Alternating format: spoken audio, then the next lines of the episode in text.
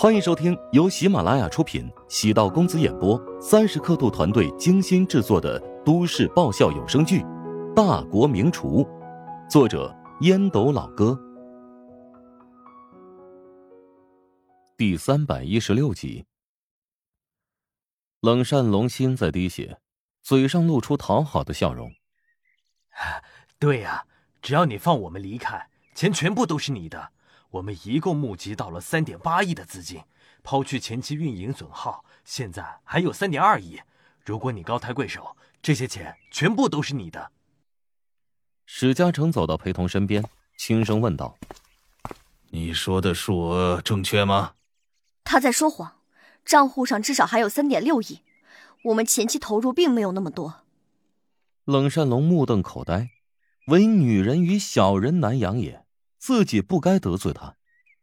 史嘉诚冲着冷善龙吐了口浓痰：“你他妈太坏了！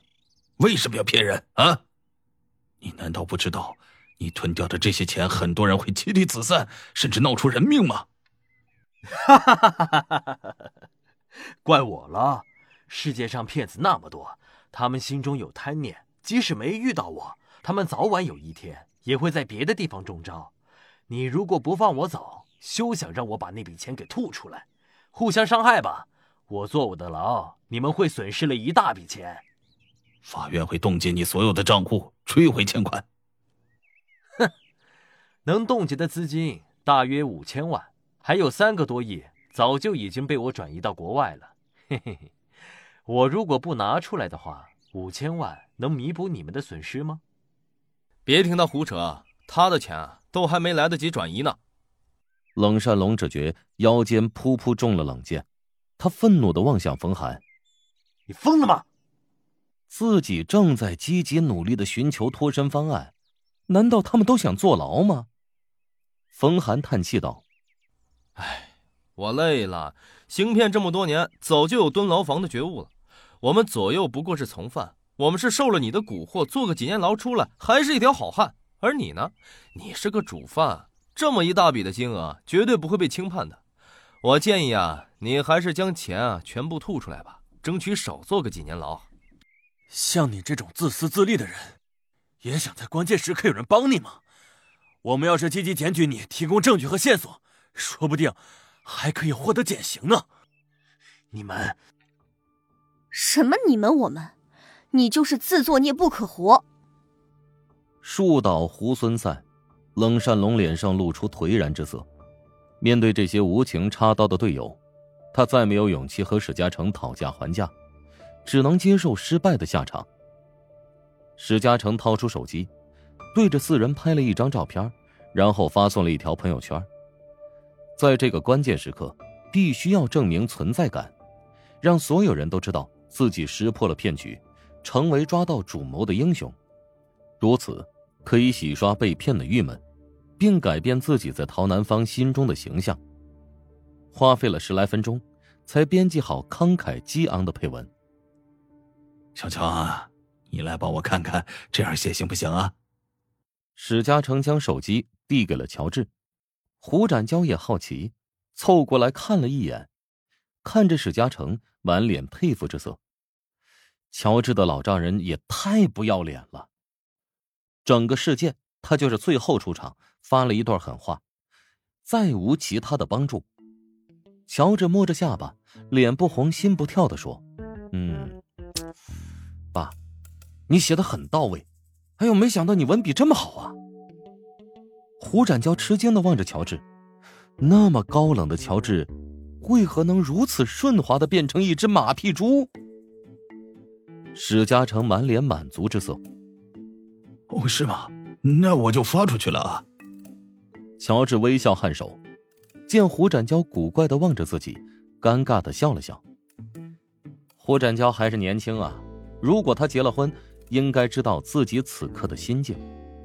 史嘉诚的朋友圈炸锅了，爆品公司的四个主要高管全部跪在地上，其中还有一张给董事长冷善龙的特写，并且配上一段慷慨激昂的话：“经过很艰难的追查。”我终于在穷尽郊外的一栋房子里找到了这几个人渣，他们正打算利用虚假的身份出国，再迟一步，就让他们逃了。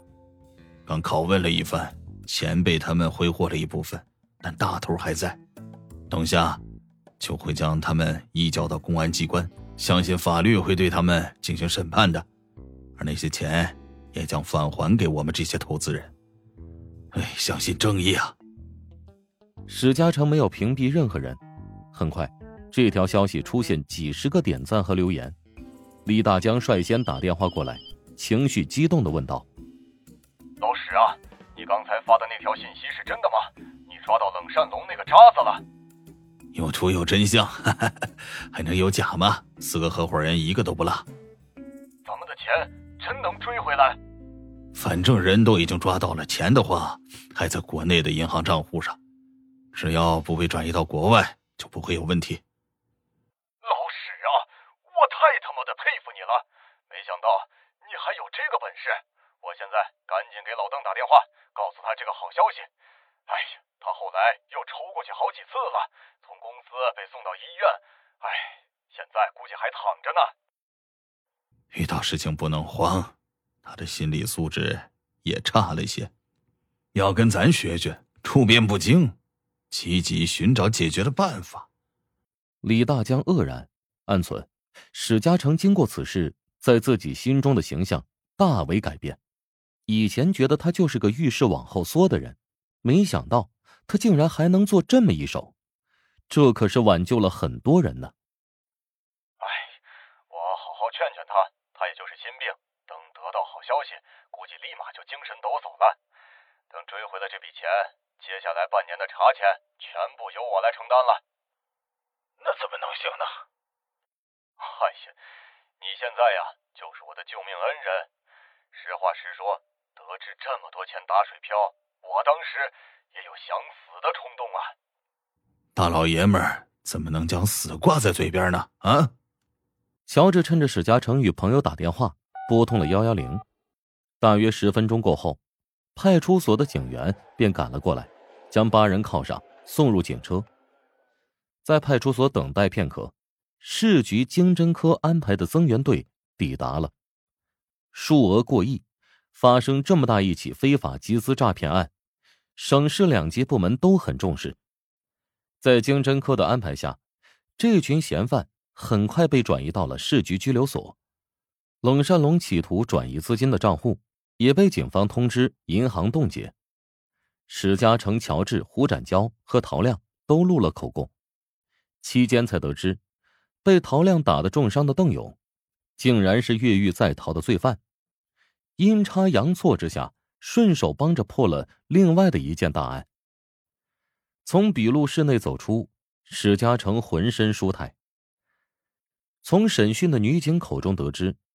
警方会出面处理后续，按照公司之前的募资比例，将赃款返还给受害人。投资人大多已经拿到过两到三期的月分红，整体折算下来，可以拿回成本的百分之九十五左右。尽管还是亏损了一笔，但总比一分钱都没有要好。人心便是如此，如果你口袋里只有一万块，全部丢了，会觉得特别心疼。但如果你口袋里有十万块，全部花完了，又给你找回来九万，哎，好像就没那么心疼了。甚至还想着赠送交还钱包的人一千块作为感谢。李大江和老邓头见史嘉诚出现，朝他走了过去。史嘉诚穿着大衣的样子，在他们两人眼中越看越帅。